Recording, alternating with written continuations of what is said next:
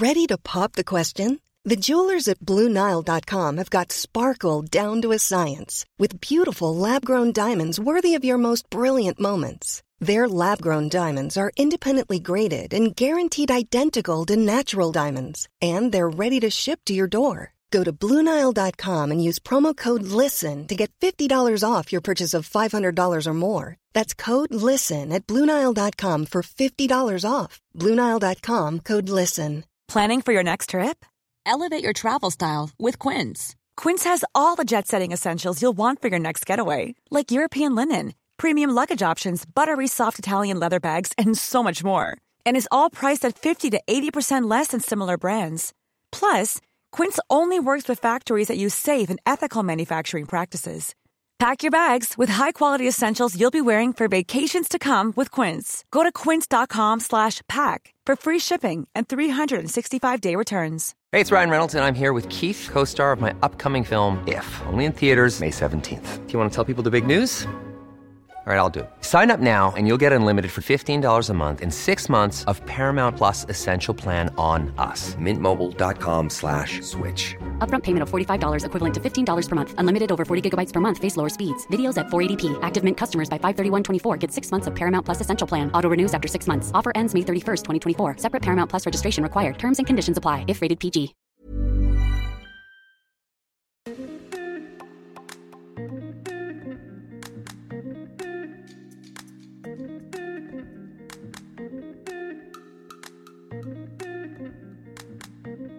Bonjour à tous mes chers Moonies et bienvenue dans le podcast Common the Moon, le podcast d'entrepreneurs pour ceux qui souhaitent s'inspirer, s'informer, s'aligner au rythme de la Lune. Retrouvez chaque semaine un épisode différent puisque nous avons cinq types d'épisodes les Moon Break, les Moon Talk, les Moon Cycle, les Moonpreneurs, les Moon Yoga. On fait le lien entre entrepreneuriat, bien-être, développement personnel, conseils pour infuser euh, tout ce que vous voyez et tout ce que vous entendez, pour vous rassurer aussi, pour prendre confiance en vous, et puis les méditations pour justement euh, concrétiser tout cela dans votre vie. Je vous remercie par avance pour votre écoute, pour vos retours aussi. N'hésitez pas à nous contacter sur les différents réseaux sociaux, par mail, et aussi à nous laisser euh, des messages, des commentaires, des étoiles sur les plateformes dédiées si ces épisodes vous plaisent. Merci encore et je vous souhaite une très bonne écoute.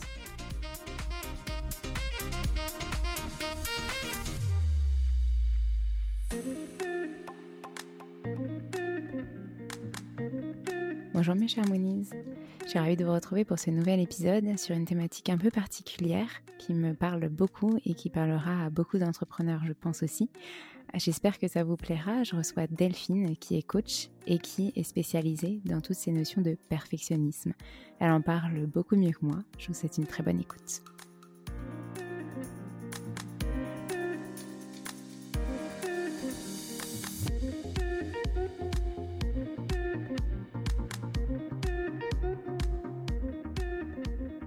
Euh, moi, j'étais une, perfectionniste euh, euh, exacerbé, hein, toxique, le perfectionnisme ne disparaît jamais complètement. Il continue d'être là à certains moments, de refaire surface.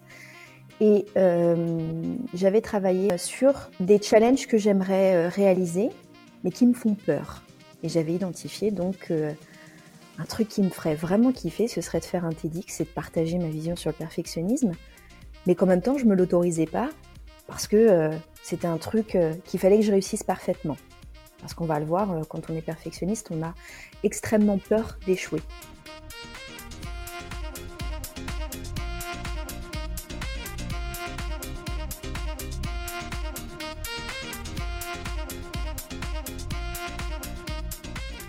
Hello Delphine, je suis ravie de te retrouver dans ce nouvel épisode du podcast Come on the Moon où tu vas pouvoir nous parler de ton parcours avec l'entrepreneuriat, mais surtout un sujet qu'on n'a pas encore abordé dans le podcast qui est ton domaine d'expertise et auquel beaucoup d'entrepreneurs sont confrontés, je plaide coupable, le perfectionnisme. Bienvenue. Merci Alexandre.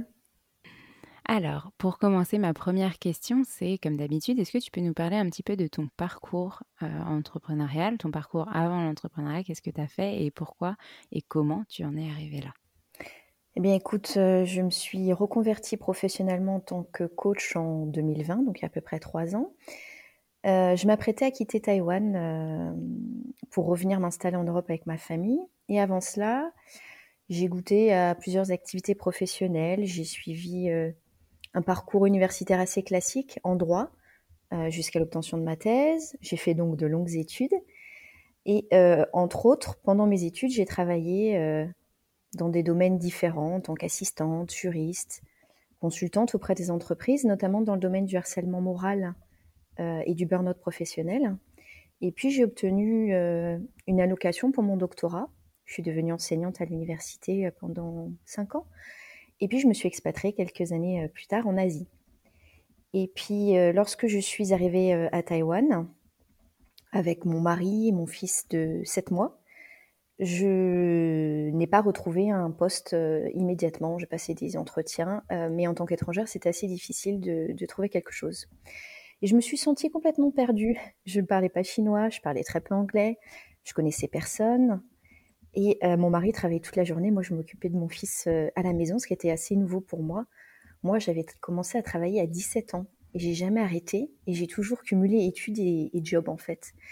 Euh, donc, en ayant mené plusieurs activités de front comme ça, soudainement, j'avais plus que mon enfant à m'occuper pour exister.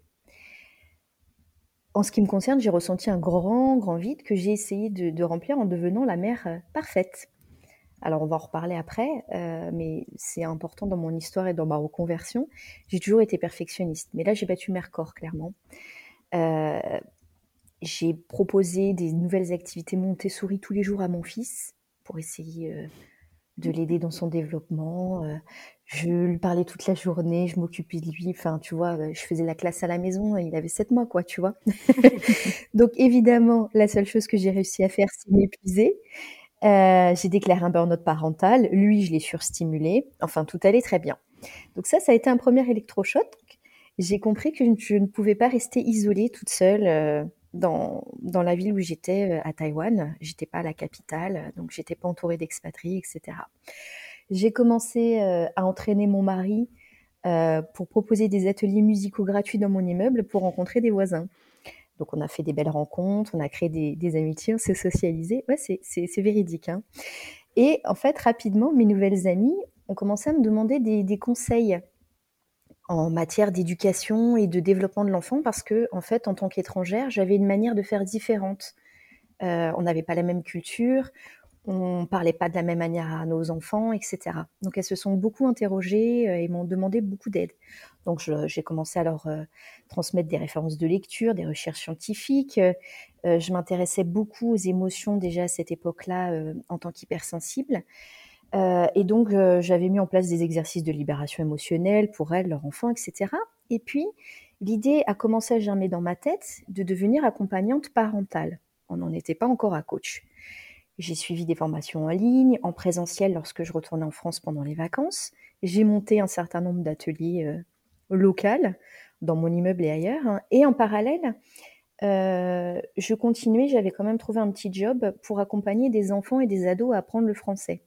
Parce que j'ai toujours gardé ce besoin d'enseigner, de transmettre. C'est d'ailleurs une partie de mon ikigai pour ceux qui connaissent euh, cette philosophie japonaise. Bref, euh, j'ai expérimenté plein de choses en tant qu'accompagnante parentale et je me suis rendu compte que souvent dans la relation parent-enfant, il se, jouait des choses euh, inconscientes un peu chez les adultes et j'ai compris que je pouvais aller encore plus loin en coachant les personnes mais à titre individuel. Et donc là, euh, j'ai eu une deuxième prise de conscience importante, j'ai passé une certification pour devenir coach. Et puis après, mon fils a grandi, il a manifesté des forts comportements déjà à Taïwan et encore maintenant perfectionnistes, hein, qui ont agi encore comme un nouveau déclencheur pour moi. Et puis, environ après un an et demi d'activité, j'ai euh, recentré, resserré mon activité professionnelle autour du perfectionnisme. J'ai découvert que j'avais vraiment à cœur d'accompagner spécifiquement les personnes perfectionnistes. Voilà un peu euh, mon parcours. Ok, c'est hyper riche. J'ai plein de questions, du coup. J'ai pris des notes comme d'habitude, mais, euh, mais plein, plein de questions me viennent. Alors déjà, pour ceux, euh, on en a déjà parlé un petit peu euh, dans le podcast, et notamment avec Cédric, que tu connais, qui est le président de TADX, du Ikigai. Est-ce que tu peux nous redonner ta définition pour ceux qui ne connaissent pas, s'il te plaît? Oui, alors l'ikigai, c'est une philosophie de vie japonaise qui, si on devait résumer en un mot, euh, et notre raison d'être, notre raison de vivre. Donc, euh, elle se découpe en, il se découpe en quatre domaines d'activité euh, ce pourquoi on est doué, ce, ce qu'on aime, ce dont le monde a besoin, et le quatrième cercle qui n'existe pas au Japon au, départ, ce pourquoi on pourrait être payé.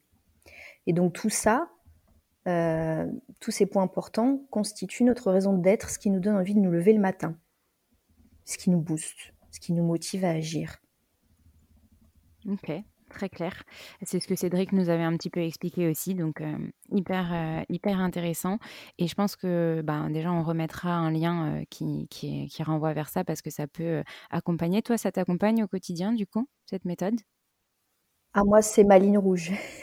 c'est mon, mon, mon, garde-fou. C'est-à-dire que dans mon Ikigai, on va étudier les forces de caractère, les valeurs, ce qui nous fait, ce qui nous donne envie de contribuer au monde, comment on se lie les uns aux autres, ce qui est important pour nous, etc.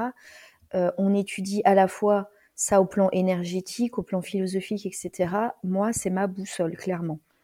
Euh, dès que je vais pas bien, je reviens à mes valeurs, je reviens à mes forces. Quand je doute de moi, quand mon perfectionniste, perfectionnisme pardon, euh, toque à la porte, ça me permet de me recentrer. Ok. Et donc, du coup, tu nous rassures en nous disant. Ça devrait d'ailleurs être étudier à la fac ou dans les études, hein, tu sais. Bah oui, non, mais complètement. On ne le voit pas, ça. Euh, en, à la fac, enfin moi je me souviens pas que dans mes cours j'avais vu euh, le l'ikigai et euh, pourtant j'en entends beaucoup beaucoup parler maintenant. Ça se développe énormément. Toi tu l'as rencontré parce que à Taïwan du coup tu en as pris conscience là-bas ou tu l'as tu l'as appris pendant ta formation? Alors moi j'ai non, moi je l'ai appris à Taïwan. En fait, euh, j'ai lu euh, une centaine de livres sur la parentalité, une centaine d'autres sur le développement personnel. Tu sais, comme il fallait que je, je m'occupe là-bas. j'ai beaucoup lu. Donc j'ai fait mon Ikigai à travers un, livre. Et puis ensuite, euh, j'ai suivi une formation pour devenir coach Ikigai avec Audrey Hakoun, une des spécialistes en France. donc je le transmets aussi à mes coachés. Ok. Euh, tu me redonneras le, nom, je le remettrai dans les notes de l'épisode également. oui. Hyper intéressant. Et en fait, du coup, toutes ces formations ont permis aussi que toi, tu apportes ton unicité finalement dans ton coaching, donc le perfectionnisme, l'ikigai, euh, et puis bah, cette formation de coach un peu plus globale, j'imagine. Oui, alors après, je me suis formée à plein plein d'autres outils, hein, intelligence émotionnelle, EFT, e toujours autour des émotions on pourra en parler, mais euh, euh, les émotions, pour moi, ont une grande, grande place dans, notre vie. Donc, j'ai fait beaucoup de choses autour des, émotions pour les petits et les grands, pour moi-même, pour mes coachés. Euh, et oui, à la base, j'ai suivi une formation de coach global. Et puis ensuite, je me suis formée à plein d'outils pour agrandir ma boîte à outils, en fait. Parce que j'avais envie de faire vraiment de l'ultra personnalisé. Et donc, du coup, là, les coachés que tu as aujourd'hui, euh, ils viennent vers toi parce que euh, ils se sentent, ils sentent qu'ils sont perfectionnistes et donc du coup, voilà, c'est, uniquement des gens qui sont a priori perfectionnistes qui viennent vers toi ou, pas forcément? Alors au, début, ça l'était pas. Mmh euh, c'était du bouche à oreille. Hein. Quand tu débutes, tu ta communication elle est un peu limitée, tu as moins d'expérience, donc tu, attires des gens de manière plus générale, mmh qui, viennent là soit par curiosité, soit parce que tu, tu leur as été recommandé. Euh, maintenant, ce sont essentiellement 80-90% de personnes qui sont perfectionnistes. Oui. Et puis maintenant, j'ai réorienté euh, toute ma communication sur ce thème. Mmh. Mm, mm. C'est pour ça aussi qu'on a, échangé là-dessus. Et d'ailleurs, euh, on s'est rencontrés euh, lors, euh, lors d'un événement, le TADX Orléans, en décembre, où tu as parlé de cette notion-là. Est-ce que tu peux nous expliquer comment ça s'est fait Comment est-ce que tu t'es dit, bah, en fait, j'aimerais vraiment partager ça au plus grand nombre et pourquoi pas lors d'une conférence? Eh bien alors c'est très rigolo parce qu'en fait, il y avait une volonté de, partage évidemment de ce sujet qui me tient particulièrement à cœur. Euh, moi, j'étais une, une, perfectionniste euh, euh, exacerbée, hein, toxique comme je, l'évoque dans le, dans le TEDx. Et même si je suis devenue coach et que j'accompagne des perfectionnistes, le perfectionnisme ne disparaît jamais complètement. Il continue d'être là à certains moments, de refaire surface. Et j'avais travaillé avec l'une de mes coachs, puisque je me fais moi-même superviser et coacher, sur des challenges que j'aimerais réaliser, mais qui me font peur. Et j'avais identifié donc un truc qui me ferait vraiment kiffer, ce serait de faire un TEDx et de partager ma vision sur le perfectionnisme mais qu'en même temps, je me l'autorisais pas parce que euh, c'était un truc euh, qu'il fallait que je réussisse parfaitement. Parce qu'on va le voir, euh, quand on est perfectionniste, on a extrêmement peur d'échouer. Mm. Et je me suis dit, ben, je vais appliquer la méthode des petits pas que je transmets, comme beaucoup de coachs, aux coachés, c'est-à-dire de déjà faire un premier petit pas vers mon objectif, qui est donc de réaliser un TEDx. Donc ce premier petit pas a été d'envoyer une vidéo. Euh, en fait, j'ai cherché TEDx euh, sur Internet. Je suis tombée tout de suite sur TEDx Orléans. J'ai pas cherché à savoir où c'était, comment j'irais, etc. Parce que j'habitais très loin d'Orléans. euh, mais c'est pas grave. Et j'ai donc envoyé ma vidéo. Alors, juste le fait d'envoyer ma vidéo, en fait, ça a été le premier petit pas pour me dire que j'avais osé. Et parfois, le, petit, le premier petit pas, justement, est plus important que le résultat final. Quand on se met un objectif, pour moi, le plus important, c'est pas forcément de réussir l'objectif in fine, mais c'est de commencer, c'est d'oser y aller. Euh, c'est comme la marche, la première marche d'un escalier. Pour moi, c'est la plus difficile. Et donc, j'étais déjà très contente d'avoir envoyé cette vidéo-là, et je ne savais pas ce qui allait se passer après. Euh, alors, il s'est passé que du positif, euh, étape par étape. Il y a eu d'autres, un deuxième pas, puis un troisième pas, etc., jusqu'à ce que je puisse euh, faire mon talk devant un public. Euh, mais c'était génial. Déjà, juste le fait d'avoir osé envoyer ma vidéo, ce que je n'avais jamais fait, ni dans le cadre personnel, ni dans un cadre professionnel, m'a donné confiance en moi, en fait. M'a dit que c'était possible et m'a permis de reconnaître que j'avais vraiment envie de faire un TEDx, en fait. Ouais, c'est euh, hyper fort, je trouve, de, parler de cette notion de petits pas, step by step, pour arriver à ce résultat. Et même si, euh, le, comme tu disais, l'objectif euh, final n'est pas forcément atteint tout de suite, eh ben il y a quand même ce pas qui fait que ben et c'est hyper puissant, tu as pris confiance en toi grâce à ça quoi. En tout cas, ça y a participé. Et donc ton perfectionnisme dans tout ça? Ben, mon perfectionnisme dans tout ça, euh, j'ai lâché prise au fil des auditions, au fil des rencontres. Euh, et puis dans, à, Orléans, euh, j'ai été super bien coachée, accompagnée. C'est pas forcément le cas de, de tous les TEDx, de ce que j'ai compris ultérieurement. Et donc, ben, j'ai pris confiance en rencontrant les autres speakers, en rencontrant les organisateurs, les différentes équipes, etc on voit qu'on n'est pas tout seul dans la réalisation de cet objectif, donc ça booste. On voit que d'autres personnes peuvent douter euh, dans d'autres domaines également. Mm, mm, donc non, ça a été euh, six mois où euh, j'ai vraiment pu me détacher à travers cette nouvelle expérience, à nouveau sur mon perfectionnisme, mais sur des choses sur lesquelles je n'avais pas forcément travaillé comme ça. Mm. Voilà je voulais revenir sur quelque chose. Tu nous as dit que du coup, tu étais partie en expatriation à Taïwan. je me souviens plus pour combien d'années et surtout au départ, pourquoi tu y es allée? C'était parce que ton mari était muté, c'est ça? Alors, mon mari était en... Donc moi, j'étais encore enseignante à l'université. mon, fils avait un mois et un jour, un chasseur de, un chasseur de tête pardon, propose à mon mari un entretien d'embauche on savait pas où c'était, etc. On découvre au fur et à mesure des entretiens que c'est en Asie, puis à Taïwan. Et bon, j'ai finalement accepté euh, qu'ils prennent le poste. en gros, le droit de veto m'appartenait. Euh, ça n'avait pas été du tout dans nos plans. Euh, voilà, je venais d'avoir un, bébé, j'avais envie de stabilité, j'avais mon poste à l'université, tout allait bien, tout était contrôlé, justement. je savais où j'allais, tu vois. Euh, et là, d'un coup, euh, tout s'arrête, tout, tout, le monde, euh, toute ma vision de ma vie de famille, ma vie professionnelle que j'ai orchestrée, que j'ai choisie, s'effondre. Et je dois aller vers l'inconnu total. Donc ça, je le, je le dis souvent, ça a été le premier pas pour moi vers beaucoup de confiance et de lâcher prise. Sans Taïwan, je ne serais pas là où j'en suis aujourd'hui, clairement. Ça a mmh. été un premier petit pas de vie de famille fondamental. Celui qui a tout changé d'ailleurs. Mmh. C'est hyper intéressant parce qu'on voit beaucoup que les voyages forgent aussi des personnes et les font évoluer. Et c'est très souvent quand même très positif. moi, je sais que j'adore voyager aussi, on en parle beaucoup dans le podcast.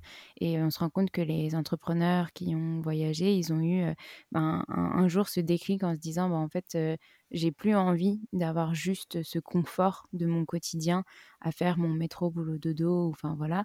Et en fait, j'ai envie bah, d'oser, comme tu dis. Mais c'était exactement ça. Enfin, je ne sais pas si vous vous rendez compte, mais euh, moi, j'ai très peu voyagé. Enfin, je me suis mise à voyager avec mon mari, euh, qui, euh, lors de mon notre premier voyage en, en amoureux, nous fait aller dans une dans un hôtel pour voyageurs pour les jeunes où on est, je, crois 40 dans, dans un dortoir où on est 40.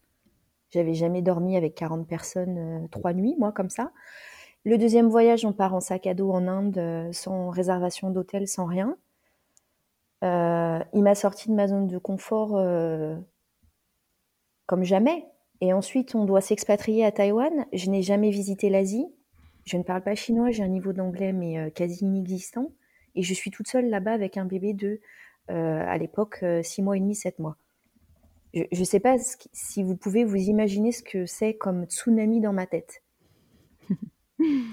Euh, je, te rejoins parce que le mien est pareil. Donc, euh, c'est lui qui m'a emmené et pareil, j'ai dû sortir de ma zone de confort aussi énormément. Le va n'a pas forcément se laver, rencontrer des cultures qui finalement sont beaucoup plus heureuses que vous en n'ayant rien. Euh, et c'est ça aussi qui fait le déclic, c'est de se dire, ben, en fait, il y a un truc qui dans ma vie ne va pas. Et en fait, je vais pas être bien en continuant de contrôler tout ce que je pense qui est bien de faire parce que la société me dit que c'est bien de le faire.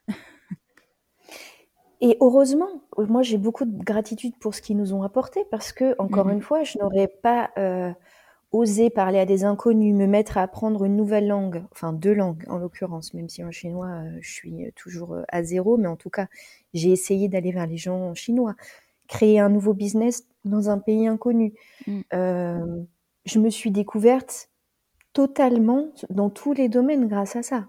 Donc je trouve que c'est une, ça a été une expérience absolument magique. Il y a eu des côtés difficiles, euh, notamment le burn-out parental. Mais franchement, ce serait à refaire, je le, je referais des milliers de fois. Ça a contribué euh, à me dire, mais quelle vie je veux offrir à mon enfant, quelle vie je veux vivre dans le contrôle, à savoir exactement ce que tu disais, métro, boulot, dodo, à, à connaître exactement tous les tenants et les aboutissants de ce que j'allais vivre. Alors qu'en fait, je me suis rendu compte que je ne me connaissais pas ni dans mes forces, ni de ce que j'étais capable euh, de faire, de ce que j'avais envie de faire en fait. À la fac, je me suis rendu compte, euh, deux ans euh, passé après, pardon, quand j'ai passé deux ans à, Taïwan, je me suis rendu compte qu'en fait, j'étais pas bien à la fac. Ce que j'aimais à la fac, c'était enseigner, c'était le contact des étudiants, c'était le partage des connaissances, des savoirs, l'échange. Mais donner des cours évidemment, mais j'étais enfermée dans un rôle où euh, parfois on m'avait reproché euh, de faire euh, trop réfléchir les étudiants. J'avais notamment un cours d'histoire de la justice que j'adorais, où je les faisais réfléchir sur des cas passés et présents, sur des grands criminels, femmes, hommes, des mmh. personnes racisées ou non, etc., où j'avais vraiment envie de leur apporter de la réflexion, de l'autonomie. On me le reprochait ça, tu vois. Mmh. Ah je devais simplement appliquer toujours des consignes. Je devais pas parler aux étudiants, etc. Enfin, c'était très très formaté. Et mmh. le voyage, l'ouverture, m'a permis euh, de changer totalement de perspective sur le monde, sur moi-même, sur le partage, sur euh, mon envie d'enseigner différemment, etc. Tu vois mmh, mmh. Je te rejoins euh, énormément là-dessus. Vous êtes resté combien de temps à Taïwan et après pourquoi vous êtes rentré du coup? Alors, on est resté trois ans et on est rentré parce que je supportais mal le climat, à mon grand désespoir. Mmh. Euh, j'ai adoré euh, ce pays, en particulier les gens. J'ai jamais rencontré de, personnes aussi formidables que les Taïwanais.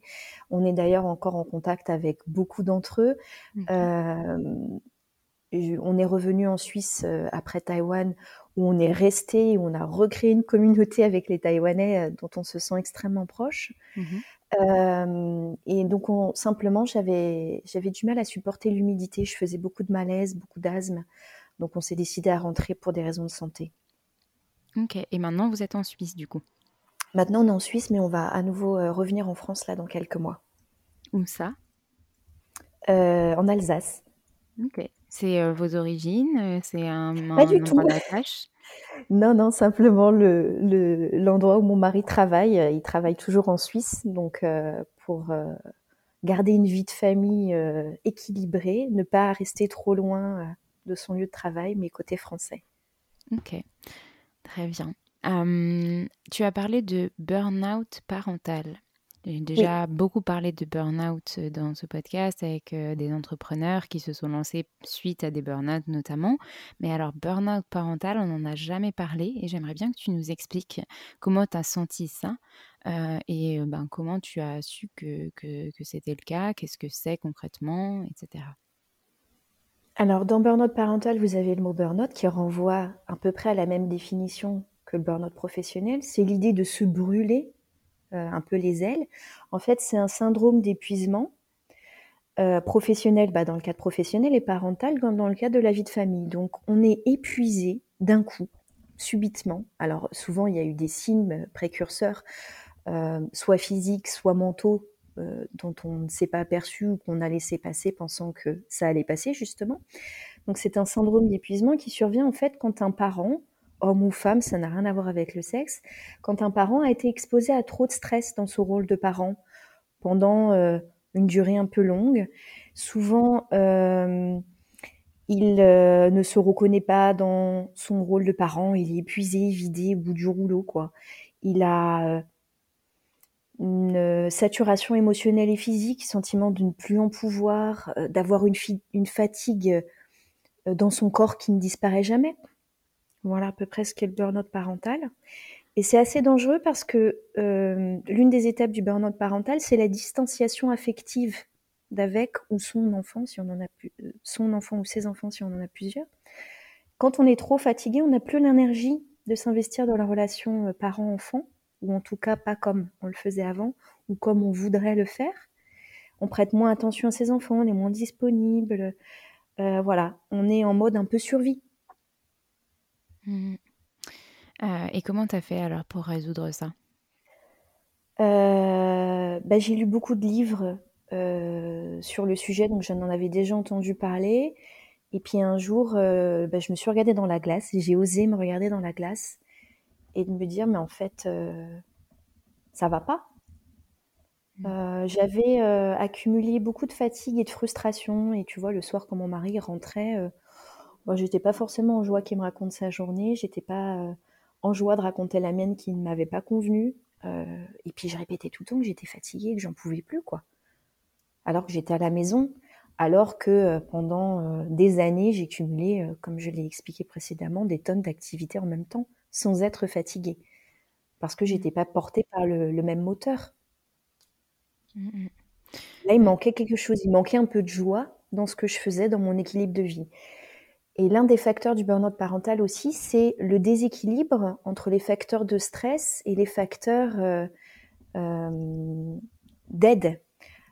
Il y a souvent une dichotomie et souvent les personnes qui tombent en burn-out parental, c'est qu'on n'a pas suffisamment euh, de ressources à côté. Alors ça peut être des ressources matérielles, ça peut être quelqu'un qui nous aide à garder notre enfant, ça peut être un soutien psychologique, etc. Mais il y a voilà, une, une, différence entre le niveau de ressources et le niveau de stress. Clairement, moi, en étant isolée seule, bah, c'est ce qui m'est arrivé. C'était tout mmh. au début. Hein. Il y avait le stress du déménagement, le changement total de culture, de langue, d'alimentation. Euh, ça faisait beaucoup. Mmh. C'est quelque chose que je n'avais pas vu venir. Ouais et puis souvent on se met des œillères au départ et comme tu dis, ces signes, on se dit: «Non, mais c'est bon, c'est rien», on les laisse passer etc. Puis jusqu'au jour où finalement, euh, ben, le petit trou noir, euh, ou gros trou noir arrive, quoi. Parce qu'on parle beaucoup de trou noir en en burn-out, mais alors est-ce que du coup, en burn-out parental, euh, tu as ça? Un matin, tu n'arrives plus à te lever et du coup tu peux plus t'occuper de ton enfant, Ça fait partie ça fait partie des symptômes. Il y a beaucoup de symptômes. Il y a des troubles du sommeil, des problèmes de santé, certains parents peuvent en arriver à boire, à avoir des idées noires très fortes, etc. et effectivement, certains, d'un coup, le corps lâche. Hmm. Absolument. Ok. Euh, et puis j'imagine qu'effectivement, comme tu disais, le fait d'être isolé seul dans un autre pays où tu connaissais pas la culture, pas forcément les gens, pas forcément d'aide, pas forcément envie de se tourner vers, euh, ben, je sais pas, un psychologue sur place que tu ne connaissais pas, enfin pas rassuré. Bah, c'est surtout que hum, je ne parlais pas chinois et je ne parlais pas anglais. Dis-toi que là-bas, je, n'avais personne qui parlait en français. Je pense qu'on on était euh, quasiment la seule famille européenne euh, non mix en fait dans, dans notre quartier. D'ailleurs, c'est très rigolo pour l'anecdote. Tu sais, j'avais passé un, entretien d'embauche euh, à l'une des facultés euh, de Taïwan. Mhm. Et on m'avait dit qu'on qu'on était surpris et choqué qu'une femme française vienne postuler à, ce poste parce qu'on ne comprenait pas pourquoi j'étais là. Euh, pourquoi j'étais là? Parce que je n'étais pas mariée à un Taïwanais. Donc en fait, une famille française, euh, totalement française, non mix, euh, on m'avait dit mais vous êtes là pour faire de l'espionnage industriel, on vous veut pas. Ah ouais, tu vois? donc vraiment, j'avais fait face à des, à des réactions assez violentes. Enfin moi, je l'avais vécu comme ça, quoi, un, un rejet et un échec fort. Je veux dire, j'ai écrit ma, thèse a été publiée, j'ai fait des, articles. Je veux dire, j'ai un certain niveau euh, d'études. Hmm. On n'a pas regardé mon CV, on n'a pas euh, étudié ce que j'ai pu faire avant. le, critère, c'était vous n'êtes pas marié à un Taïwanais, que faites-vous là? Hmm. Voilà et du coup, dans tout ça, le, le, perfectionniste, le perfectionnisme, où est-ce qu'il a sa place? Comment est-ce que... Bah là, le perfectionnisme, il s'est heurté justement à, cette, à ce rejet très fort. Mmh. C'est-à-dire, je ne me sentais pas dans une communauté.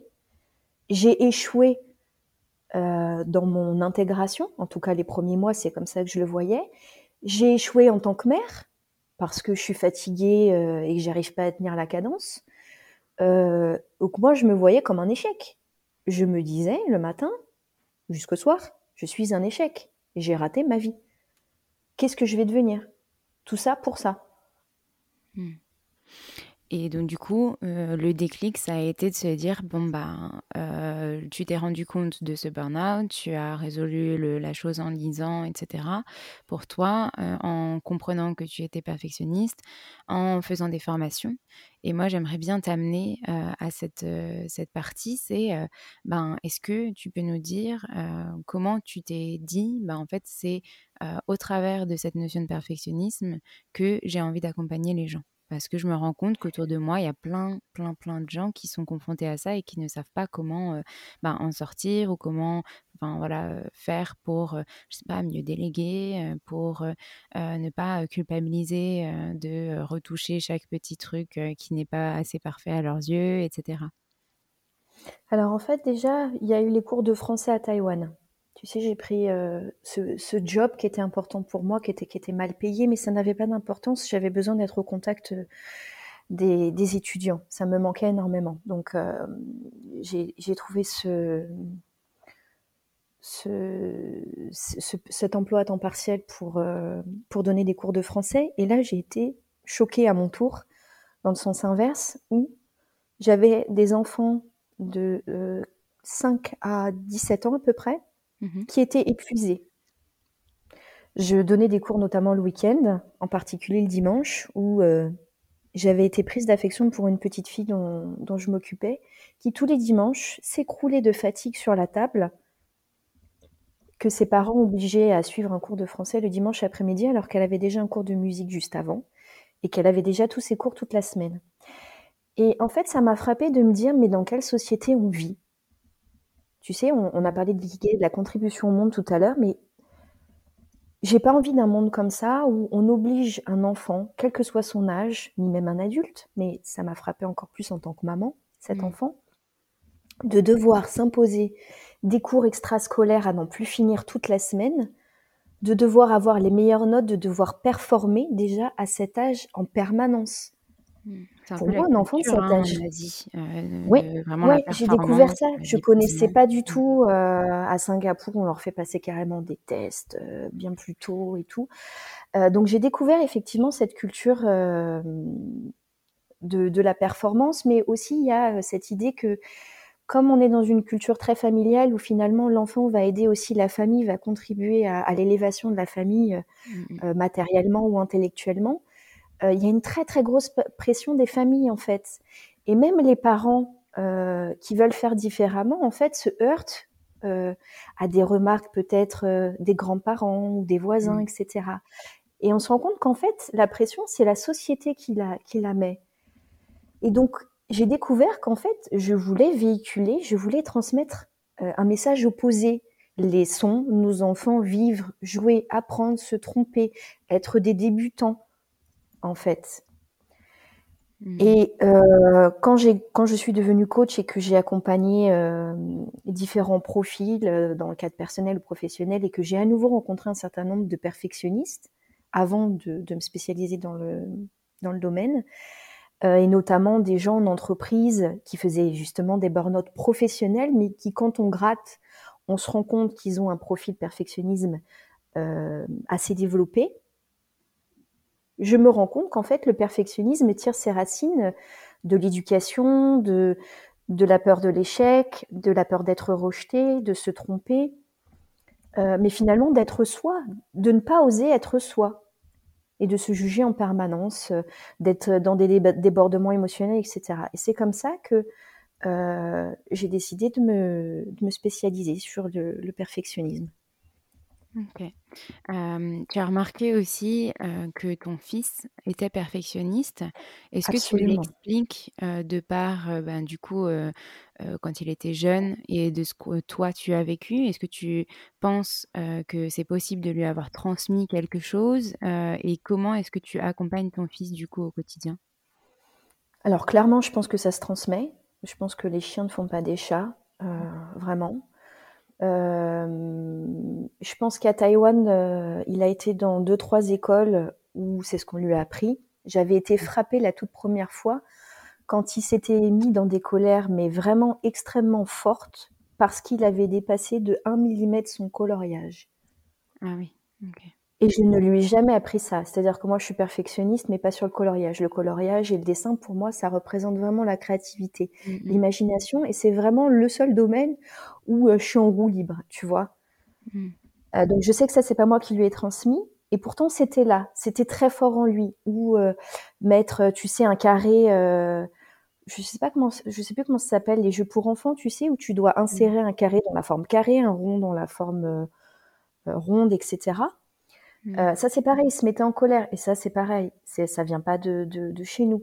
Donc, pour mmh. moi, l'école et l'éducation parentale ont un rôle tous les deux à jouer sur le développement ou non du perfectionnisme. Euh, et donc, oui, quand ton enfant, il te fait des colères pas possibles à 2 ans, 3 ans, euh, jusqu'à 5 ans, il a 5 ans, sur des choses comme ça, tu es obligé de l'accompagner parce que ça devient un drame quotidien à la maison, en fait. Mmh donc concrètement, euh, j'avais déjà développé pas mal d'outils euh, d'intelligence émotionnelle avec lui déjà dès, le début. Euh, donc quand il était bébé, on avait déjà fait la langue des signes pour communiquer. Ça nous avait aidé sur des colères qu'il avait avant qu'il puisse être en âge de, de, communiquer, de parler avec des mots. Ensuite, je lui ai fait de l'EFT assez tôt quand il avait des tempêtes émotionnelles importantes ou des peurs. Euh, bloquante. juste nous euh, traduire EFT Oui, l'EFT, Emotional euh, Freedom Technique. C'est une technique de libération, de libération émotionnelle qui vient des États-Unis et qui consiste à tapoter sur des méridiens, donc sur le tranchant de la main, sur le bout des doigts et le visage notamment, qui consiste à répéter des phrases liées à l'émotion qu'on vit et puis à transformer, enfin à libérer puis à transformer l'émotion qui nous embête. Donc, je me suis formée à cette, euh, je me suis formée à cette technique. Euh, je le fais dessiner librement euh, ses peurs, les raisons de sa colère, enfin voilà. Et puis surtout, je lui montre que moi je suis en changement. Mmh. Quand je fais une erreur, je lui dis: «Tu vois, bah, je me suis trompée, comment quelle solution je peux mettre en place, pour, changer ma manière de faire?» S'il fait tomber quelque chose par terre, ça je l'avais vu à Taïwan, les parents empêchaient toujours les enfants de de jouer à des choses, de peur qu'ils cassent quelque chose. Ils devaient vraiment rien casser, tu mmh, sais? Frustration. Donc effectivement, l'émotion principale, quand l'enfant il veut être autonome et qu'il a besoin de découvrir, il a besoin de toucher, etc., c'est hyper important pour son développement, bah, il va se mettre en colère parce que justement, il se sent frustré, comme tu l'as dit. Mmh et donc quand il fait tomber quelque chose par inadvertance que les parents n'ont pas réussi à enlever parce qu'ils enlèvent absolument tout, tu sais, ils balisent tout le terrain, euh, et qu'il arrive quand même à faire tomber quelque chose par terre, là c'est le drame. Tout le monde crie, mais qu'est-ce que tu as fait Nanana, on enlève le truc et tout j'explique qu'au lieu de faire ça et de traumatiser tout le monde, on peut choisir la voie de la réparation. Donc de donner l'autonomie à l'enfant, de choisir la voie de la réparation. Ok, ça arrive à tout le monde de renverser quelque chose, de casser quelque chose, euh, qu'on ait fait exprès ou pas, ça n'a pas d'importance, mais comment tu peux réparer Et donc donner à l'enfant le choix de ce qu'il peut faire à la place. Et là, l'enfant retrouve toute sa responsabilité et il apprend, il apprend de ses erreurs. Déjà, il a compris que en faisant tomber quelque chose en hauteur, bah, quand ça tombe par terre, ça peut casser, etc. Enfin, il y a tout un, champ de la compréhension et du développement qu'on enlève à l'enfant en le privant de réparer. Euh, et surtout, plus on leur inculque tôt que l'erreur est humaine, qu'elle fait partie du processus d'apprentissage, on ne peut pas apprendre si on ne se trompe pas on n'est pas des robots et c'est nécessaire pour euh, la plasticité cérébrale en fait. Mmh, mmh. Plus on va comprendre un scénario, plus on va aller vers un nouveau scénario, plus on va comprendre qu'on peut aller plus loin. On décortique toutes les étapes en fait. Mmh. Oui, le plus jeune âge, tu transmets euh, ça, et plus tu crées des habitudes finalement qui, euh, qui semblent normales euh, de faire des erreurs pour avancer, pour évoluer, pour se développer. Euh, et donc du coup, euh, ben, en fait, ce mot échec, il est dans notre société vu très négativement, alors qu'en fait, ben, ce serait plutôt de l'apprentissage pour de l'évolution. Absolument, mais il y a plein de cultures à l'inverse où, par exemple, aux États-Unis, tu sais, on, a ce, mythe du self-made. Euh, les gens qui se sont fait tout seuls, qui ont monté leur boîte euh, sans forcément de diplôme ou quoi, parce qu'ils ont essayé 25 euh, fois avant et qui se sont pas arrêtés sur un échec ou une erreur, parce que ça leur a permis de comprendre que soit c'était pas le domaine d'activité qui leur plaisait, soit parce qu'il en manquait des formations, soit parce qu'ils n'avaient pas délégué, etc. Enfin, pour plein de raisons. Mais si on mhm. fait pas, si on n'essaye pas, on ne sait pas en fait. L'erreur, c'est hyper important, ça nous permet de savoir où on va, de réajuster. Oui, et du coup, cette culture de self-made, ça me fait rebondir sur euh, cette notion entrepreneuriale et cette notion de perfectionnisme. Donc déjà, ce que euh, je voulais euh, te poser comme question, c'est comment est-ce qu'on reconnaît qu'on est perfectionniste. Tu l'expliques très bien dans ton podcast parce que tu as un podcast maintenant, parfaitement imparfait. Je remettrai le lien dans les notes de cet épisode et je vous invite vraiment à l'écouter. J'aimerais juste que tu nous fasses très rapidement, nous expliques comment est-ce qu'on reconnaît qu'on est perfectionniste sur certains points. Alors, le perfectionniste, qu'il soit entrepreneur ou pas, il va se surinvestir dans les tâches qu'il a à faire. Euh, on lui prête souvent des qualités euh, d'investissement, de travail, de rigueur, mais finalement, elles sont tellement exacerbées que ça en devient un frein. Euh, un entrepreneur perfectionniste va avoir du mal à passer à l'action, va passer un temps fou à se perdre dans des détails. je ne sais pas, par exemple, un entrepreneur, j'en ai certains en coaching. tiens, par exemple, j'ai une femme qui veut euh, se lancer dans une nouvelle activité professionnelle. Euh, donc, euh, elle est au chômage. il faut qu'elle aille vite parce que ses allocations vont bientôt se terminer. Ça fait six mois qu'elle bosse sur son projet, donc elle connaît sa cible. exactement ce qu'elle veut offrir comme service, etc. Où, à qui, comment, à quel tarif, etc. Elle va passer un temps fou à euh, vouloir travailler sur son site internet alors qu'elle n'a pas besoin de site internet pour se lancer. Elle va passer un temps fou à regarder euh, les couleurs, le graphisme pour savoir si cette couleur précisément associée à celle-ci va convenir et va parler à sa cible. Mmh. Alors évidemment, l'identité visuelle est importante, tu vas nous le confirmer, euh, mais il y a un pas entre travailler sur son identité visuelle. Alors je sais pas toi combien de temps tu préconises, mais elle, ça fait des mois qu'elle est dessus, et tu vois, elle va pas agir sur le reste parce qu'elle est bloquée là-dessus. Parce qu'il faut que l'image qu'elle donne à l'extérieur, immédiatement quand on la voit, quand on voit sa carte de visite, soit parfaite. Mmh. Et donc, elle va pas passer à l'action sur le reste. Et au final, son business, il va pas, il va même pas commencer. Mmh Parce qu'elle n'est pas en accord avec l'image qu'elle transmet. Je préconise pas du tout de, de temps en particulier. Et d'ailleurs, cordonnier le plus mal chaussé, euh, quand je me suis lancée, j'avais pas fini mon identité visuelle. Hein. Donc du coup, je l'ai revu plusieurs fois. Euh, là, ça fait un an et demi que, que, je suis lancée et je suis en train de revoir ma, mon identité parce que euh, bah, j'ai évolué. Et une identité, ça évolue avec soi, surtout quand on est à son compte, qu'on est indépendant. Mais c'est important de le dire, merci. Mais voilà, ça évolue. C'est pas figé. non, complètement. C'est pas figé et c'est ok de se lancer. Je pense que le plus important quand on est perfectionniste, et quand on est entrepreneur, et je, je le redirai peut-être dans des tips, c'est d'y aller. C'est exactement la, le mmh premier petit pas dont on a parlé précédemment. C'est ça. Donc ces personnes-là, elles sont extrêmement travailleuses, rigoureuses, elles passent beaucoup de temps euh, sur, les, sur les détails, euh, et elles n'acceptent pas voilà, les, les, moindres petites erreurs, les moindres petites imperfections. Ça leur convient jamais. Voilà un petit mmh. peu des, des choses qu'on peut voir.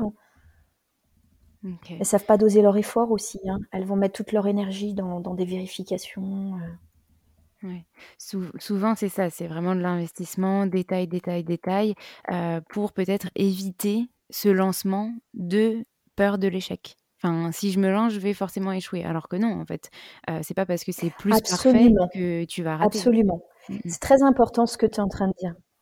Mmh c'est très très important ce que tu viens de, dire et merci. On va pas, on, ne le répète pas assez. Derrière le perfectionnisme, le plus gros challenge euh, à dépasser, c'est la peur d'échouer. Et en fait, on se rend compte que quand on procrastine, c'est-à-dire quand on ne fait rien, quand on repousse l'échéance de quelque chose au lendemain ou sur le lendemain ou encore après, ou à l'inverse, qu'on passe du temps à se surinvestir dans des détails que nous sommes les seuls à voir, dans les deux cas, on a peur. On a peur d'y aller. On a peur du résultat qui va se passer. Alors, on va, on, imagine que soit on n'aura pas de clients, soit on va nous juger parce que finalement, euh, euh, on est incompétent, on est nul, on n'est pas beau. Enfin bon, bref. De manière générale, on est imparfait par rapport à ce qu'on voulait être, qu'on va être démasqué dans nos imperfections. Et on ne fait, et on ne fait pas, en fait.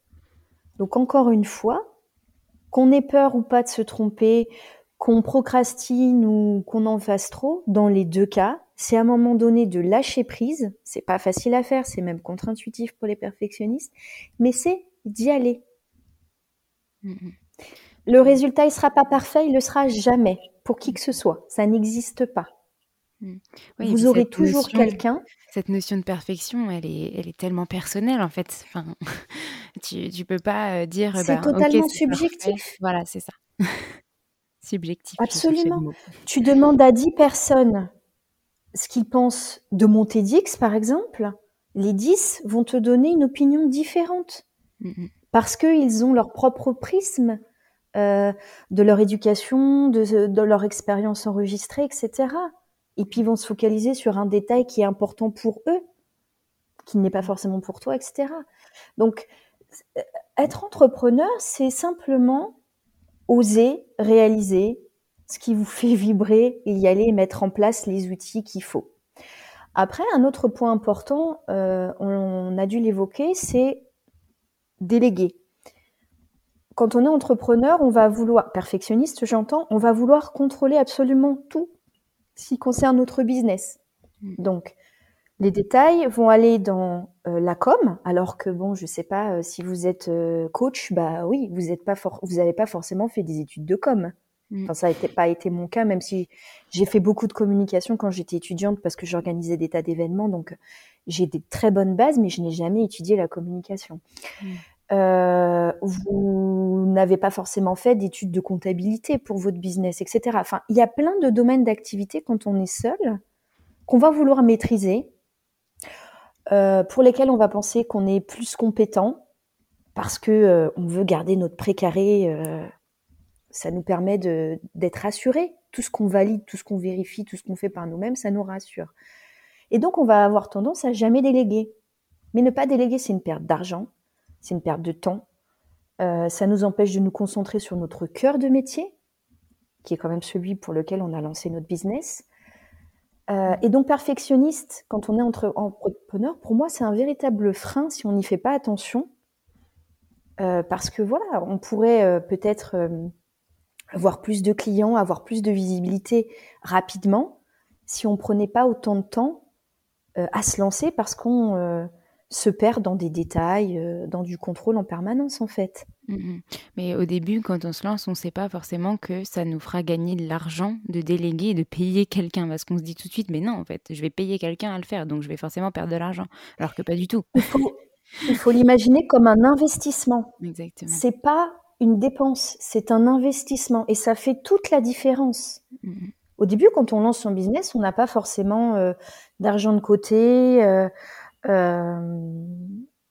ou euh, notre fonds de roulement pour nous aider. Mmh Donc ça peut paraître une dépense inutile ou prématurée, etc. Mais vraiment, je, vous engage à le faire le plus rapidement possible, en fait. Mmh Parce que ça vous garde de l'énergie pour faire votre cœur de métier. Et c'est pas votre cœur de métier que vous allez trouver des clients, en fait. C'est pas en passant votre temps à faire de la com au lieu du coaching ou qu'on développe son entreprise. C'est sûr, exactement. Et donc du coup, bah, peut-être comme tu m'as devancé sur la question des conseils, est-ce que tu aurais un ah, autre conseil à donner euh, à, aux entrepreneurs qui seraient perfectionnistes?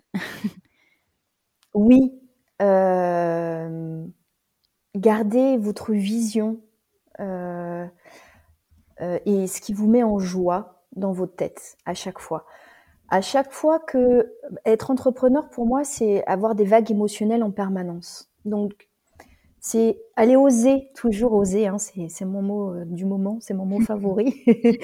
euh, oser aller regarder en soi ce qu'on ressent déjà quand on a des vagues émotionnelles. Alors bon, bah aujourd'hui, euh, c'est un peu plus difficile. Soit j'ai pas d'argent, soit j'ai pas de clients, soit j'ai peur d'aller voir telle personne. Enfin bon, ce que vous ressentez comme émotion, y mettre des mots Hein, parce que la plupart des gens ne sont pas capables de faire la différence, comme tu l'as dit tout à l'heure, entre la colère et la frustration, par exemple. Ce sont des différences ténues, mais qui sont importantes.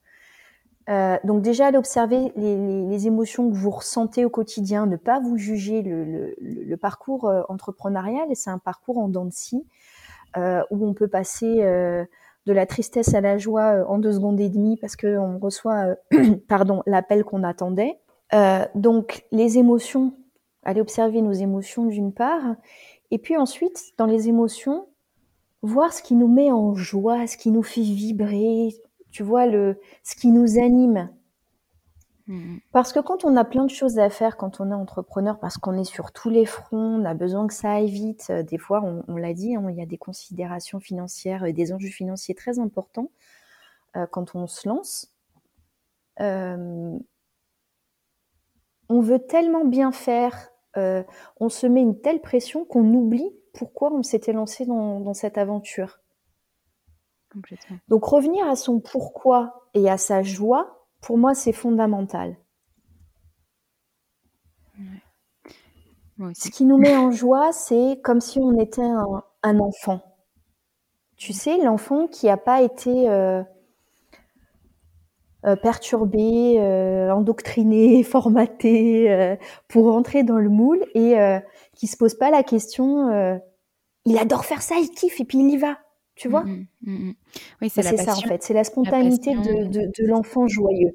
Mmh la passion et puis l'innocence euh, de, euh, voilà, de, de, faire. Je pense que quand on se lance aussi dans l'entrepreneuriat, même si on a cette pointe de perfectionnisme à certains moments, on a aussi cette envie d'aventure, d'inconnu de, et, et, se dire, ben, ok, je verrai où je vais. quoi. C'est ça. Donc cultiver, continuer de cultiver ce qui nous met en joie dans notre activité. quoi. Mmh complètement.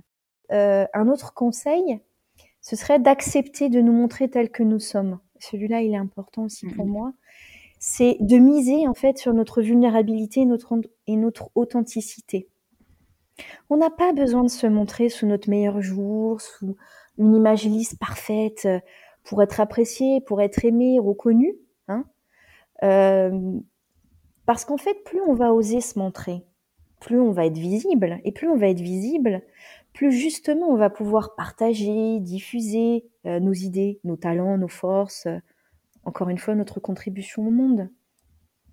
Mmh oui, et puis les gens vont se reconnaître, ils vont pas se dire: «Oh bah, encore un entrepreneur qui fait des millions et que c'est inatteignable pour moi, bon bah, je vais pas me tourner vers lui parce que en fait ça me fait peur».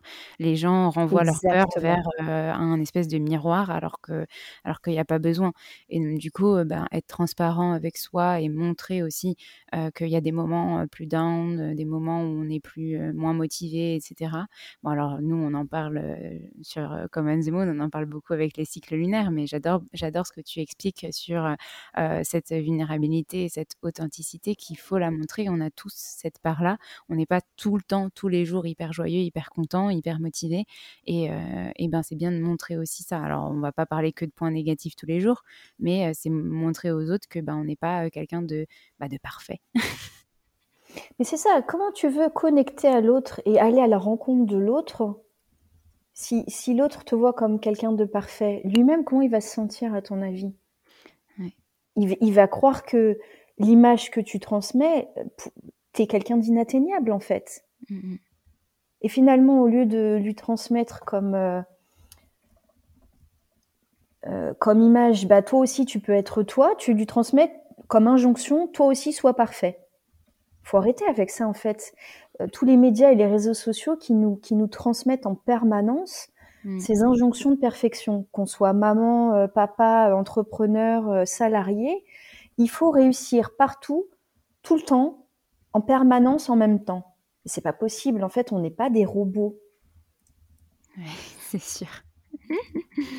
J'aime bien quand tu dis euh, il faut réussir partout, tout le temps, en permanence et en même temps en même Mais temps oui. quoi tu, tu, tu, sais, euh, il y, a, hum, y a en ce moment le, le, terme de euh, wonder, euh, wonder parent qui arrive là. Mmh. c'est le fait de faire comme si on n'avait pas d'enfant. Donc on est parent, mais on, on, se comporte au boulot comme si on n'avait pas d'enfant parce qu'il faut qu'on réussisse notre carrière professionnelle, notre vie familiale, etc.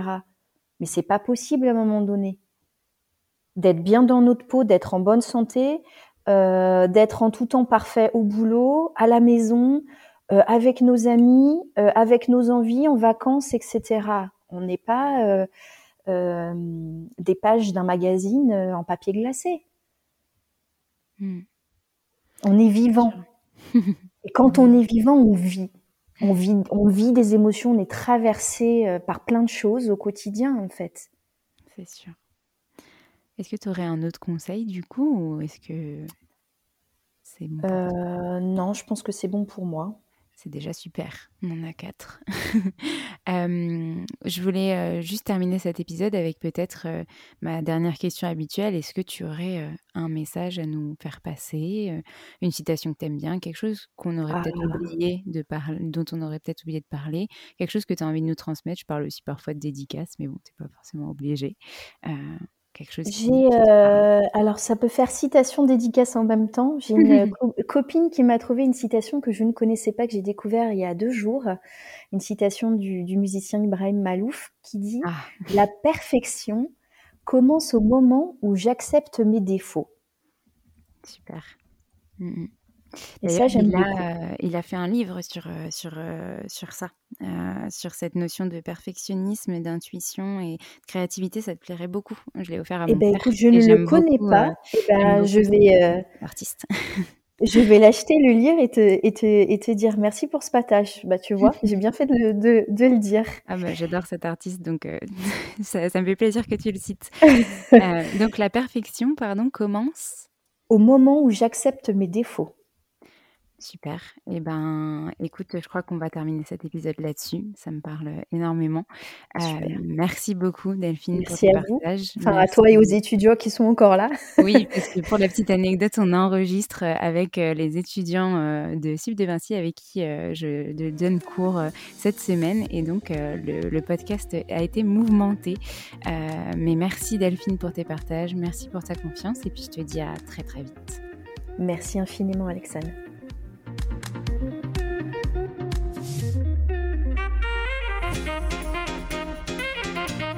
Merci à tous d'avoir écouté cet épisode. N'hésitez pas à nous laisser des étoiles et des commentaires sur les plateformes dédiées comme Apple Podcast et Spotify, mais c'est aussi des messages privés, des commentaires. Ça nous fera très plaisir de pouvoir échanger avec vous. En tout cas, on vous dit à la semaine prochaine. Nous avons hâte de vous retrouver.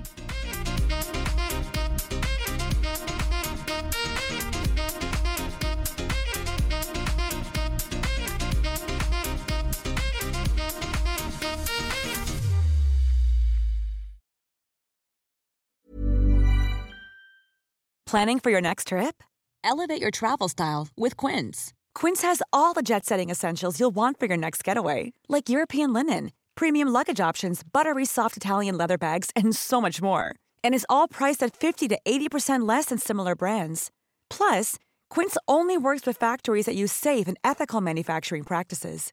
Pack your bags with high-quality essentials you'll be wearing for vacations to come with Quince. Go to quince.com/pack for free shipping and 365-day returns. Mom deserves the best, and there's no better place to shop for Mother's Day than Whole Foods Market. They're your destination for unbeatable savings, from premium gifts to show-stopping flowers and irresistible desserts. Start by saving 33% with Prime on all body care and candles. Then get a 15-stem bunch of tulips for just $9.99 each with Prime. Round out Mom's menu with festive rosé, irresistible berry chantilly cake, and more special treats. Come celebrate Mother's Day at Whole Foods Market.